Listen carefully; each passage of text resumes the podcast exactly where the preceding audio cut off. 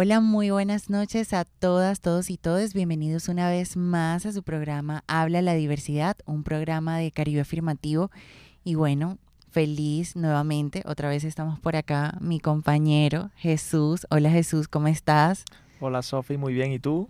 ¿Cómo te trata esta Navidad? Súper bien, Jesús. Y bueno, eh, recientemente tuvimos eh, un evento, eh, el primero de diciembre, eh, el Día Internacional de, del VIH. Y bueno, hoy traemos un tema que, nos parece muy pertinente eh, y es hablar un poco sobre el estigma y la discriminación. Y bueno, ¿quién mejor para eso que Heriberto Mejía, quien es un defensor de derechos humanos, que hace parte también de Caribe Afirmativo, del área de derechos humanos. Eh, también es director de Fundavir. Fundarvi. Fundarvi y miembro de la Red Nacional Pacientes Colombia. Y bueno, yo quiero darle la bienvenida a Eri. ¿Cómo estás el día de hoy?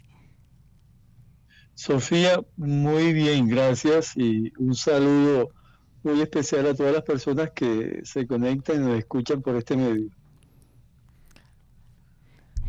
Eri, de verdad, para nosotros es un placer siempre tenerte por acá porque siempre nos traes contenido muy bueno que aparte de ser bueno es muy práctico y, nos enseña, nos instruye porque de las cosas tenemos que hablarlas porque si no se habla es como si no existieran. Y bueno, quisiera saber cuáles son esos mitos y prejuicios más comunes alrededor del VIH y del SIDA pues eh, importante que, toquemos estos temas no solamente en la conmemoración del Día Mundial, sino en cualquier momento, en cualquier espacio, justamente Sofía y Jesús, para desmitificar y derrumbar algunos prejuicios que aún existen acerca de esta infección que conoce el mundo desde hace más de 41 años. Eh, referente a tu pregunta, como eh, mitos o prejuicios que aún existen acerca de, de esta otra pandemia, eh, uno de los más reconocidos, el, prejuicio que existe es de que el VIH se prende de manera fácil con solamente tocar eh, a una persona que vive con VIH o manipular ropa o vasos o, o vajillas de alguien que vive con VIH. Esos son recurrentemente pensamientos que aún existen acerca de la infección por VIH y obviamente el VIH no se pasa de un cuerpo al otro manipulando ni ropa, ni eh, accesorios de, vestir, camisas o, utilizando el mismo vestuario, ni mucho menos utilizando también vasos o compartiendo platos o, cucharas, o ni siquiera abrazar a una persona con VIH. Entonces, para que el VIH pase de un cuerpo a otro se necesitan unas situaciones particulares y eh, es tan particular que hablamos del contacto sexual. De hecho, la vía que más utiliza el VIH para ingresar de un cuerpo a otro es las relaciones sexuales penetrativas. Estamos hablando de sexo penetrativo anal o vaginal. Y el 97% de las personas infectadas en el planeta con VIH por medio de relaciones sexuales penetrativas eh, se han justamente infectado por VIH. El otro porcentaje, el 2 o 3%, ha sido por transfusión de sangre o por eh, compartir agujas en, drogas intravenosas. Entonces, eh, es un mito que hay que derribar de que solamente con tocar a la persona o con abrazarla o con bañarse en la misma piscina o con utilizar los mismos servicios de, de vajilla o de comedor, la persona se infecta. Entonces, eso no corresponde a la realidad y es un prejuicio que hay que derribar. Y me parece muy bueno eso, Eri, porque a veces uno en el mismo afán de, la, de la desinformación termina recurriendo a lugares que no son los mejores para buscar este tipo de información, como por ejemplo Internet, que en algunos casos termina, perdón, reforzando esos, eh, digamos, prejuicios o estereotipos o, o digamos, eh, pues sí, como, como estas cosas que, que tenemos respecto a, los temas de VIH que, que, quizás están un poco mal. Sí, claro que sí, Eri. Otra cosa también que tienden a confundir es que me doy cuenta que eh, siempre confunden como que el VIH y el SIDA es lo mismo y por lo que tengo entendido pues son cosas totalmente distintas. O sea, no son la misma cosa, sino que como que el SIDA es como la siguiente etapa del VIH y es la causante pues de muchas muertes. Sí, efectivamente, son dos cosas diferentes, como lo acaba de, asegurar Jesús. Eh, eh, sencillamente para tratar de, explicar, eh, el VIH es la infección cuando la persona adquiere el virus, virus de inmunodeficiencia humana, es el cuadro de la infección, la persona vive con VIH y SIDA es una fase, no es la fase final porque puede regresar a fase VIH o fase asintomática.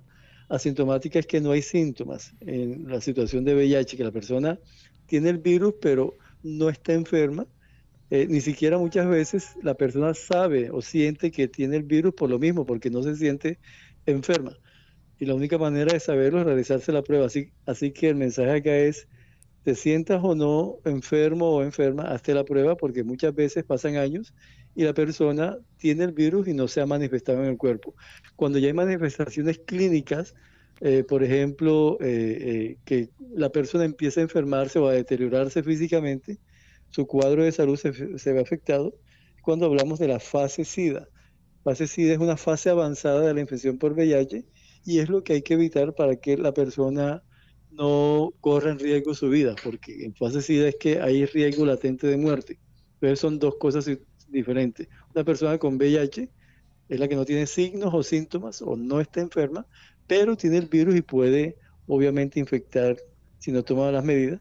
Y la fase SIDA es la fase avanzada cuando llegan infecciones de acuerdo a el estado eh, de, inmunológico, o sea, las defensas se disminuyen de tal forma que comienzan a aparecer otras enfermedades y de hecho la persona muere por causa de otras infecciones, de otras enfermedades por consecuencia de la fase SIDA, que es el estado eh, eh, o fase en donde las defensas corresponden a lo mínimo. Y como no hay defensas, cualquier infección llega y hace de las suyas y por eso ese es el cuadro SIDA. Claro que sí, Eri, muchas gracias por esa aclaración. Bueno, eh, continuando con la, con la pregunta ahorita, ¿qué papel juega el estigma y la discriminación en la propagación del VIH? Mira, el, estigma, la discriminación eh, que se causan por situaciones eh, como desinformación o los prejuicios que acabamos de hablar, eh, el VIH todavía está asociado a dos mitos que el mundo aún los considera mitos, que son la sexualidad y la muerte. Son dos temas muy gruesos que la humanidad, por diferentes situaciones, por creencias religiosas o culturales, todavía no ha entendido y no ha logrado naturalizar la sexualidad o las sexualidades y la muerte. Todavía se asocia el VIH a que es sinónimo de muerte. Sabemos que vivir con VIH, según la Organización Mundial de la Salud, ya no es una sentencia de muerte porque gracias a los adelantos científicos ya se puede considerar una infección crónica, tal como eh, una patología, podría decirse la diabetes o la hipertensión, que la persona con controles mensuales puede vivir lo que le dé la gana. Y eh, eh, de acuerdo a la sexualidad, pues también se cuestiona la sexualidad cuando una persona vive con VIH. Eh, se habla de que es una persona, entre comillas, promiscua, que el término no está bien utilizado, o que pertenece a algún grupo específico. Entonces justamente hay que derribar esos mitos que conducen al estigma, al rotular a una persona por, por eh, eh, pertenecer a un grupo poblacional o por algún oficio en particular. Y eh, la discriminación justamente es la que ausenta o disminuye a las personas de algunos servicios de, salud. Les doy un ejemplo para poder entender de manera tranquila. hay un sonido al fondo extraño. ¿Qué corresponde a ese sonido? un sonido acá de, del ambiente afuera. Están como subiendo alguna estera o algo así. Sí. Pero te escuchamos, Pero sí, sí se escucha súper bien, no te preocupes. Ok, eh, un ejemplo de, discriminación latente que afecta a las personas con VIH es, sobre todo en el servicio de salud, hay algunas eh, eh, personas aún que incluso hacen parte del servicio de salud que aún generan discriminación hacia las personas con VIH. Un ejemplo palpable que hemos recibido de, quejas o denuncias en Fundardio o en Caribe Afirmativo es que la persona va a un procedimiento quirúrgico, se autoenuncia con una persona que vive con VIH y a pesar que llegó temprano servicio de salud, la dejan de última para utilizar el quirófano por el preconcepto o el prejuicio de que esta persona, si se utiliza antes, puede infectar eh, los servicios eh, eh, o las herramientas que se utilicen y puede transmitir el virus a las otras personas que posteriormente vayan a utilizar el servicio, cuando por biomédica, por simple servicios de desinfección, todos los procedimientos deben pasar por un, procedimiento de asepsia, independientemente si la persona tiene VIH o no. Entonces aquí lo que vemos es que pareciera que solamente se utilizaran los servicios de asepsia con las personas con VIH y con las otras personas que no eh, informan si tienen VIH o que se presume que no viven con VIH, no se utilizan los servicios de asepsia o de, limpieza o, de esterilización. Eso es simplemente un, claro y evidente eh, mensaje de discriminación, que como tienes VIH te vamos a dejar de último porque si no infecta a las demás personas. Eso simplemente es un, un ejemplo de los muchos que existen en el país y solamente en el servicio de salud. Ahora podemos hablar de otros, otros, otras esferas, como el área de trabajo, personas que eh, el empleador o la empleadora se entera de que la persona vive con VIH y es automáticamente despedida de su trabajo simplemente por una patología eso va contra la ley, contra la norma, y obviamente es clara y evidente discriminación. Son simples ejemplos que les pongo que todavía desafortunadamente existen en el país diariamente.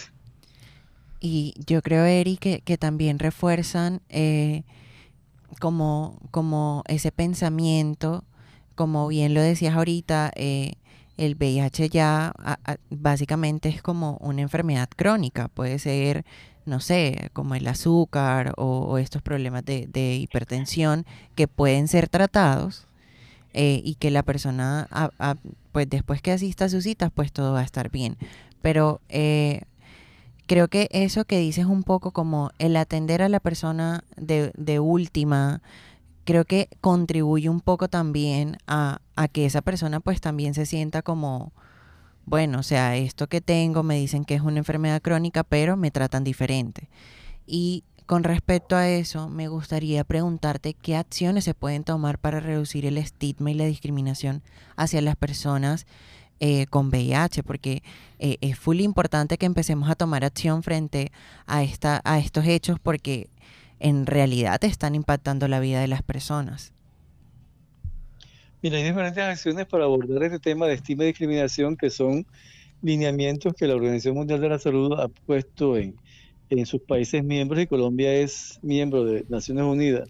Eh, temas para reducir el estima y discriminación como incluir en los pensum de educación, no solamente en profesionales de la salud, incluir el tema del VIH, pero con perspectiva de derechos humanos, también hablar del VIH, insisto, no solamente los primeros de diciembre, volverlo cotidiano, hablarlo en las agendas, en los eh, eh, sitios o, espacios educativos, colegios, las universidades, eh, no solamente Facultad de Medicina, que haga parte de las ciencias sociales, hablar de la humanización en la atención a, las personas con, VIH y que existan políticas públicas que traten este tema, que no sean solamente tratados por por personas del eh, área médica expertas en VIH, sino desde el portero del servicio de salud hasta la que recepciona las órdenes médicas, tengan ese, ese sentido de humanidad hacia las personas que viven y conviven con VIH. Eh, también eh, las organizaciones sociales, que de una u otra forma hemos liderado este tema de no más estima y discriminación, seguir agenciando el tema y que exista también un programa nacional de VIH en Colombia que no lo existe para que esto tenga suficientes recursos y no solamente hablamos de recursos para la parte eh, clínica de atención, sino también para la parte de pedagogía, de cultura, de sensibilización y eh, abordarlo en todas las esferas. Creo que el reto aquí, aparte de lo clínico que se ha adelantado ah, en demasía en el planeta, porque ya lo vamos a decir, ya por VIH nadie se debe morir, eh, la parte cultural es un gran reto que tenemos. Cómo eh, volvemos amigable y cotidiano y cercano el tema del VIH y de esta forma pues la gente que vive con VIH se sienta incluida en todos los espacios y quien no viva con VIH sepa exactamente eh, eh, eh, cómo evitarlo, cómo prevenirlo y cuando ya viva con VIH sepa qué derechos tiene en Colombia, no solamente en el sistema de salud, sino en cualquier esfera. Me parece buenísimo eso que dices, Eri, y no sé si estarás de acuerdo conmigo, pero yo añadiría también la naturalización al hablar de VIH en medios de comunicación, porque siento que es un tema que aún, aún se habla como con recelo, como no, no quiero profundizar tanto y, yo creo que también los medios juegan un papel fundamental en la difusión de la información acerca del VIH, que, que es como tú lo dices, no solamente salir el primero de diciembre hablando de VIH eh, y el resto del año pues simplemente nos quedamos callados y no damos información de cómo prevenirlo y si una vez eh, pues ya eh, adquiriste el virus o algo así, pues qué es lo que ocurre, qué, qué puedes seguir en cuestiones de a dónde asistir, cuál es la ruta, porque sabemos que es un tema complejo eh, en el tema de asistir a, a, buscar como esa ayuda. Sí, claro que sí. Y es que ese es el problema, o sea, por el hecho de que una persona tenga VIH, pues ya el tema se aparta, o sea, no quieren hablar de eso, pues porque lo ven como algo malo y eso es lo que causa esos prejuicios que hay en la calle sobre este tema. A ver, ahora yéndonos un poco más local, eh, ¿cuál es la prevalencia del VIH eh, y cuántos nuevos casos de VIH se registran a cada año en Barranquilla y en Colombia? Mira, eh, en lo último que acaba de decir de incidencia, incidencia son los nuevos casos.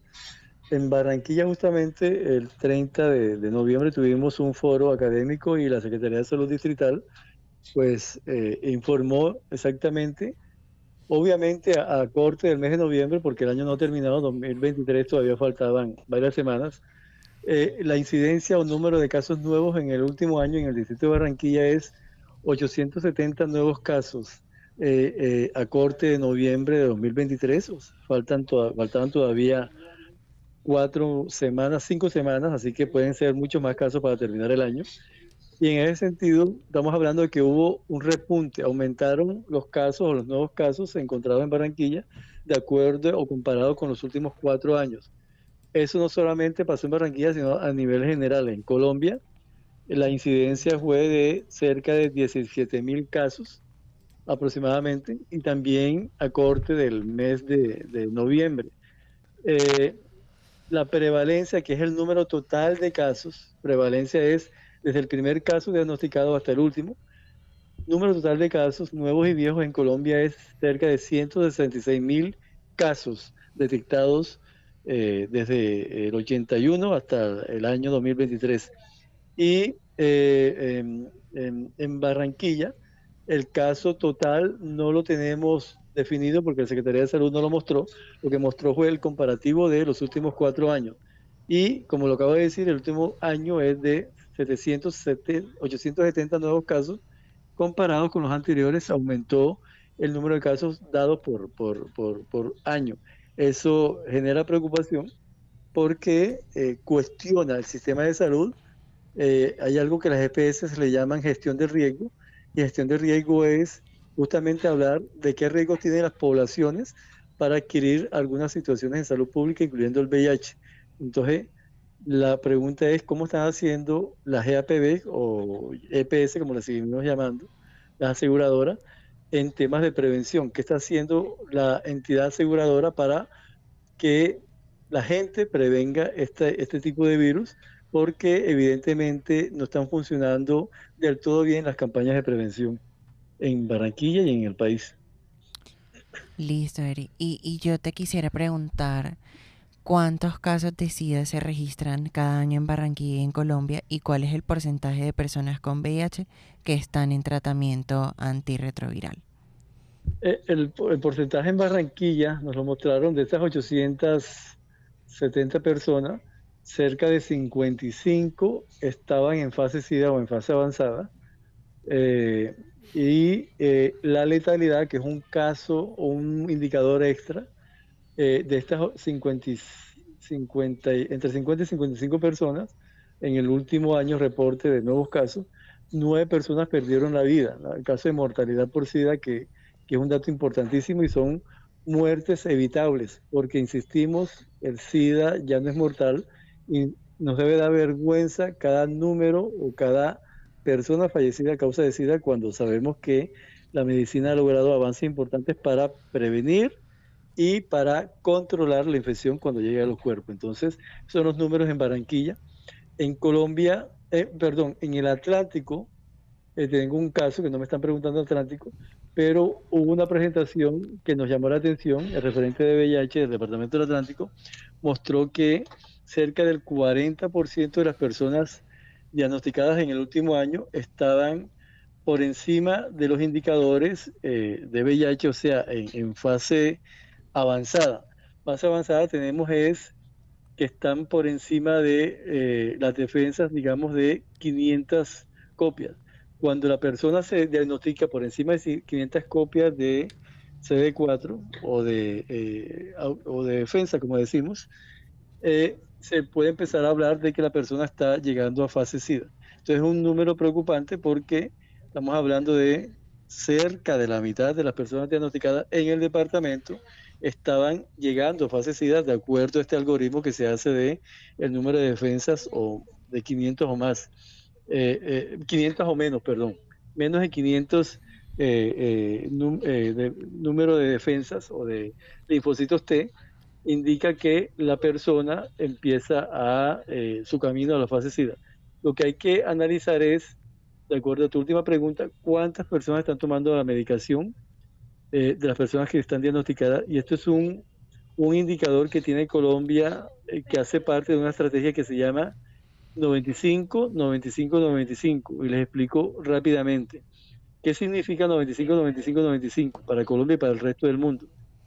Que del 100% de las personas que viven con VIH, el 95% por lo menos conozcan su diagnóstico. El segundo 95 significa que del 100% de las personas que conocen su diagnóstico, el 95% esté tomando la medicación antirretroviral. Y el tercer indicador o tercer 95 significa que del 100% de las personas que están tomando medicación antirretroviral, el 95% tengan carga viral indetectable, o sea, carga viral suprimida, o sea que la persona tiene el virus controlado, no está enfasecida, no va a enfermar, y una buena noticia es que indetectable significa no transmisible. Y no transmisible significa que si la persona está indetectable, así tenga relaciones sexuales sin protección, no infecta a otra persona eh, eh, con el virus del VIH. Es una excelente noticia porque también hablamos de prevención en las personas ya diagnosticadas si están indetectables. Entonces, importante hablar de eso, que para hablar de prevención no solamente es el condón, sino que una persona que esté tomando la medicación que la EPS se le dé con oportunidad a propósito, que no es eh, muy común o muy generalizado esto, esta persona pueda llegar a estado indetectable y así no enferma y eh, obviamente no, no se gasta más recursos en el sistema de salud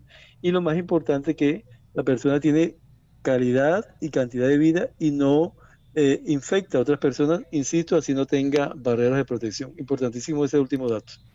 Claro, Eric. Y también hay otra cosa que yo veo y es que, por ejemplo, hay muchas personas que pueden tener el, el VIH o el SIDA, y, pero simplemente no se diagnostican, o sea, no saben, no, no, no quieren hacerse esa prueba e igual esperan como que algún síntoma porque son de las personas que dicen como que si no tengo si no tengo ningún síntoma pues no tengo nada. Entonces siempre es bueno como estar prevenido y hacerse la prueba cada cierto tiempo. Hablando un poquito ya eh, de las organizaciones, te quería preguntar mm, qué organizaciones de base trabajan en Barranquilla para reducir el estigma y la discriminación hacia las personas con VIH. Pues en, Barranquilla hay varias organizaciones sociales o de base comunitaria, fundaciones o corporaciones que trabajamos el tema de, VIH no solamente en el área epidemiológica o clínica, o simplemente de tomar la, muestra o hacerse la prueba, que debe ser algo cotidiano. También en, el indicador de reducir el estigma y discriminación, que como lo acabamos de ver, es un factor importantísimo a la hora de, atender a personas con VIH. Eh, eh, corporaciones como Caribe Afirmativo eh, en temas de estigma y discriminación, pues un, un ejemplo, porque hay que poner ejemplo, una asesoría jurídica en temas de vulneración de derechos porque los dos ejemplos que pusimos, me echaron del trabajo porque mi empleador se enteró que iba con VIH. Entonces, una forma efectiva para empezar a reducir la discriminación es utilizando el aparato judicial. Las normas, los decretos, hay suficiente legislación en Colombia para amparar a las personas que viven con VIH y haciendo uso de estos instrumentos podemos empezar a reducir el estigma y la discriminación desde el área jurídica, pero también desde el área cultural o social. Eh, podemos también hacerle frente a los altos índices de discriminación que todavía existen en, en el ámbito del VIH. Por ejemplo, eh, algo tan potente como una obra de teatro que hable acerca o que demuestre el que es vivir con VIH, creo que es tan potente o tan valioso como una acción de tutela en un medio judicial. Creo que son diferentes herramientas para abordar el tema del estigma y discriminación que evidentemente tiene un gran impacto en la sociedad. Eh, aparte del Caribe Afirmativo, pues hay otras organizaciones como Fundalvi, de la cual hago parte, que es de las más antiguas en el país, que desde el área de incidencia política y de seguimiento eh, eh, jurídico hacemos abogacía. Eh, existen otras organizaciones que hacen parte también de, del área social, como eh, Acción Humanista en Barranquilla, que trabaja el tema de, em, oferta de pruebas rápidas para las personas eh, sexualmente activas. Y hay unos proyectos específicos que tiene el Estado colombiano como el proyecto del Fondo Mundial, que son de cooperación internacional, que lo administra Colombia con una entidad que se llama En Territorio, y que oferta diariamente pruebas rápidas, no solamente de VIH, también hacen tamizaje algunas veces o orientan a las personas para hacer pruebas de otras ITS como sífilis y hepatitis. Y también hacen seguimiento para que las personas puedan ingresar al sistema de salud de manera oportuna y digna, que eso es importante también analizar, que la persona diagnosticada no sea solamente un número, sino que pueda acceder a los servicios que la aseguradora le ofrece como no solamente pruebas eh, de laboratorio, sino también la medicación antirretroviral y otros servicios de psicología, si lo merita, de trabajo social y eh, también eh, en, medicina especializada. Perfecto, Eri, me parece una información muy importante. Y bueno, te quería preguntar si algunas de las personas que nos está oyendo eh, quiere realizarse la prueba, ¿cómo haría ahí? ¿A, dónde tendría que, dirigirse en caso? ¿O por qué medio se puede informar eh, pues que están realizando pruebas gratis de, de VIH?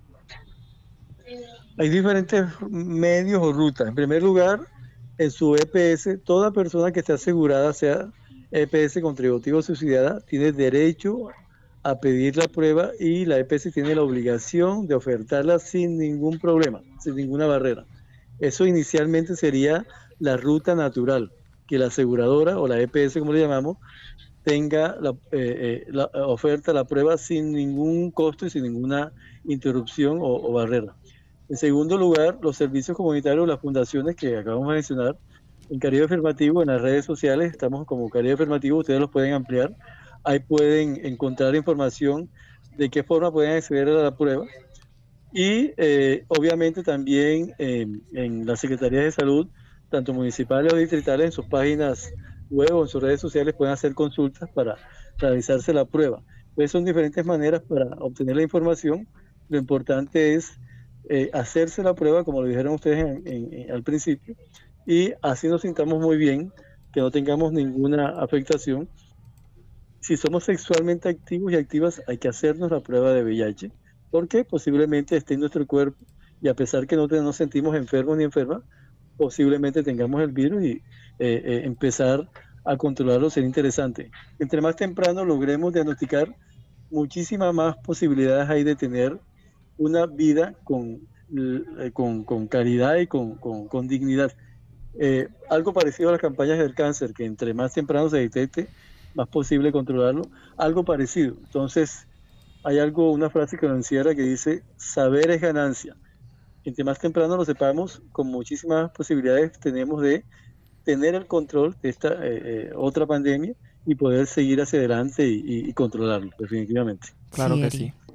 Eh, yo lo, lo, quisiera añadir que, que también es importante eso que mencionabas al inicio, Eri, de, hablar, hablar de VIH, que, la prevención no solamente sea eh, condones y ya, sino hablar de, de esto, de, de, ser indetectable, porque muchas personas quizás desconocen de esto y también naturalizar. cuando digo naturalizar me refiero a que listo eh, es, es, un virus, eh, pero pues este virus no va a acabar con tu vida ni, ni va a acabar con todos tus planes porque siento que, que eso también es una carga eh, a nivel social que reciben las personas por, por lo que decíamos ahorita, por el estigma de eh, si toca a esta persona o, o la abrazo. ayer estaba en un espacio y, y, las cosas que se escuchaban sobre personas que habían sido diagnosticadas con VIH eh, eran fuertes porque hasta su propia familia le rechazaba por el, el, miedo supuestamente a contagiarse. Entonces, qué bueno que eh, este tipo de espacios se abran para hablar de estos temas. Sí, claro que sí. Eri, y para finalizar, me gustaría que le dieras un mensaje a esas personas que han sido diagnosticadas con VIH. O sea, ¿qué mensaje le puedes dar? Eh, un mensaje eh, final, eh, no solamente a las personas que viven con VIH, también a, quienes conviven, a su pareja o sus parejas, familiares, amigas, amigos, vecinas, vecinos, compañeros y compañeras de trabajo.